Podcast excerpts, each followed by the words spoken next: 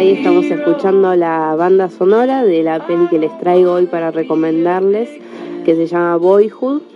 Esta es una película dramática del director Richard Linklater, que quizás lo conocen, él tiene una famosa trilogía que es la de Antes del Amanecer, Antes del Atardecer y Antes del Anochecer. También tiene, bueno, Waking Life, que es una de mis películas favoritas. Tiene también, capaz, otras películas nada que ver como Escuela de Rock también, eh, con, eh, no me acuerdo ahora el nombre, Jack Black.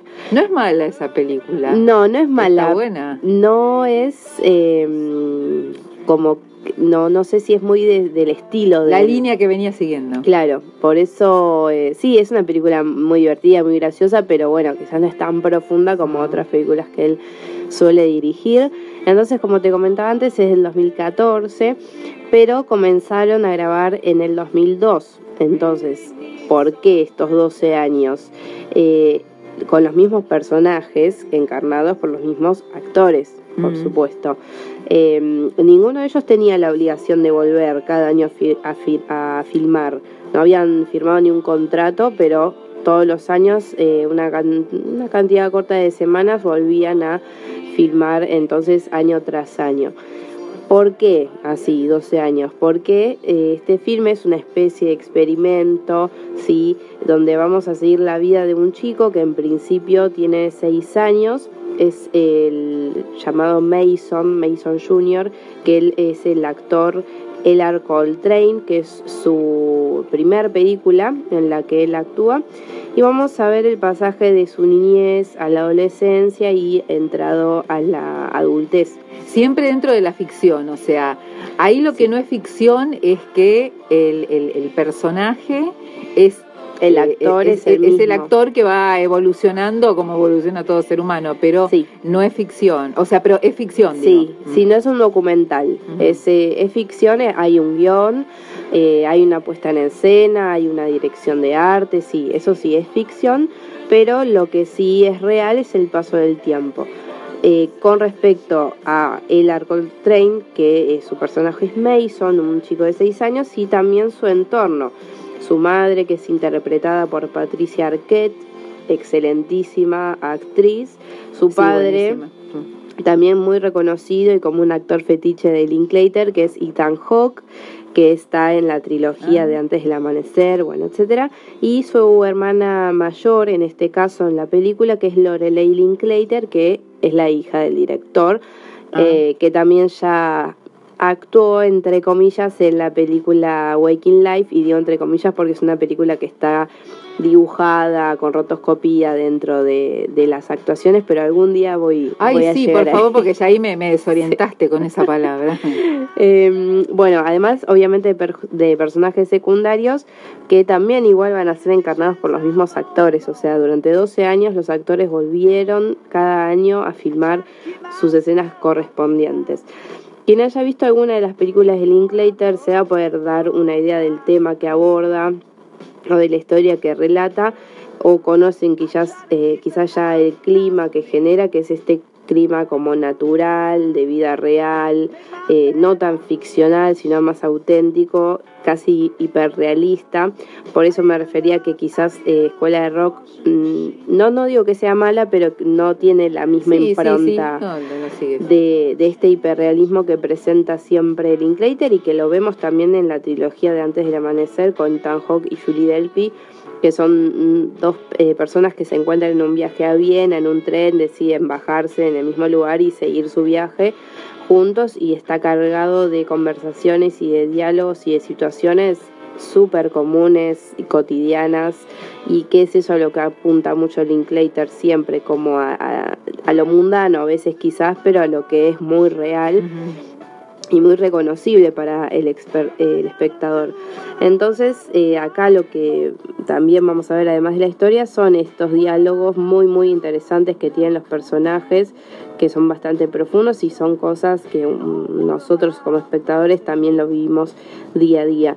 Entonces es como un tipo de documental con respecto a las transformaciones que sufre el protagonista Mason, como sus padres divorciados, con su hermana mayor, con el eh, constante cambio de ambiente, ellos se mudan mucho, cambia mucho de colegio, la madre tiene, bueno, muchas parejas también, eh, algunas bastante complicadas, em, todo dentro de este universo realista igual, siempre no hay ninguna situación que digas, bueno, no, esto es muy raro que pase.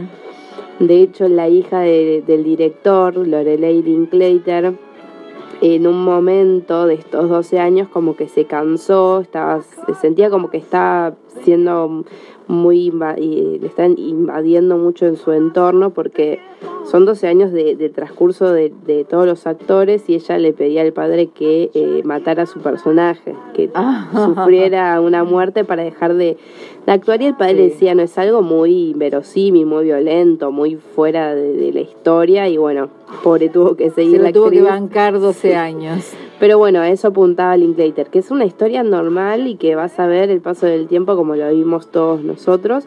Eh, y en el que vamos a sentirnos muy empatizados. Si bien es en eh, Estados Unidos, en América, justamente es en Houston, Texas, las situaciones o relaciones que vemos son de la misma vida que tenemos nosotros eh, y que se nos van a hacer reconocibles también por los elementos que utiliza Linklater para situarnos en época, como la música, las canciones, el avance de ah, la tecnología. Vamos a ver que van usando quizás distintos dispositivos a medida que van eh, avanzando en la época, la situación política también. Justo es del, del 2000 eh, está esta cuestión de Bush, de Barack Obama. Eh, es un film que dura casi tres horas, es bastante, tiene bastante metraje. Sí, sí, sí, te iba a preguntar eso, tenía idea que era bastante largo, ¿no? Sí, ¿Y se llevan, se llevan esas tres horas? La verdad es que te compenetras tanto y te maravillas tanto por lo real del paso del tiempo. Que no te vas, no la vas a abandonar a la mitad de la ah, película. mira, mira. Eh, no, la verdad que es el, el cambio constante y, y, lo real. Es el mismo actor durante 12 años y vemos sus cambios no solo físicos, también eh, emocionales y, cómo él va pensando de distinta manera y cómo se va relacionando eh, y toda la situación que, que, sufre, su entorno también.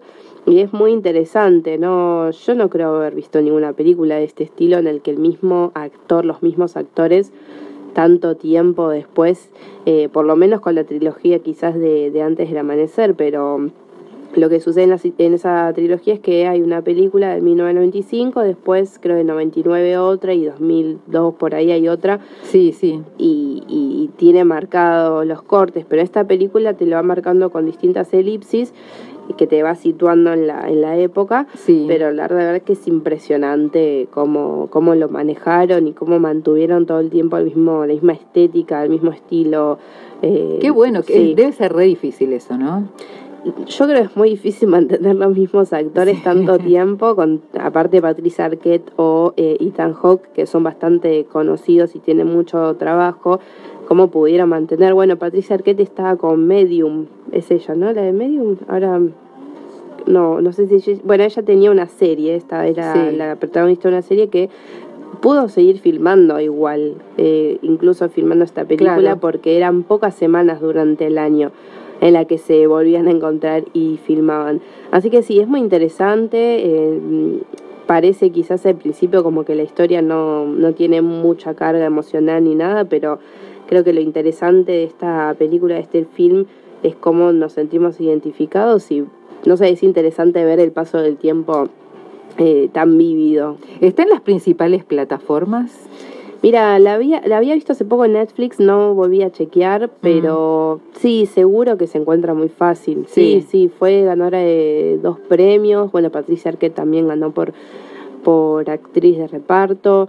Em, sí, tiene, tiene un buen puntaje, hay quienes te van a decir que la verdad que para ver eso veo mi vida misma, pero... Sí, no, no, bueno, pero pero de- además que sea como experiencia fílmica, Sí. bueno, como experiencia es, es, es muy interesante. Sí. Vos sabés que cuando vos dijiste Linklater, Sí. eh, yo tenía un buen concepto de este cineasta y había una película y digo, ¿qué película es una que me impactó mucho que fue de lo mejorcito que he visto en Netflix? Que a veces es muy difícil encontrar algo. La película se llama Fast Food Nation. Ah, sí, también. Bueno, que que es un medio documental. Sí, en realidad es una, una mirada, una comparativa Sí. entre lo que pasa con, con las reses y con la carne Sí, en las claro. cadenas de fast food Claro. y lo que pasa con la inmigración mexicana, ¿no? Y la Sí, la comparación esa. Sí, sí, es, es muy buena esa película, la verdad. Y es muy fuerte en su crítica Mm. también. Así es. Bueno, Sí. Aldana, muchas gracias No, ¿eh? por, por la favor. recomendación. Boyhood, vamos a verla. Yo vi la vi por pedazos, pero bueno, ahora me dieron ganas de volver a verla.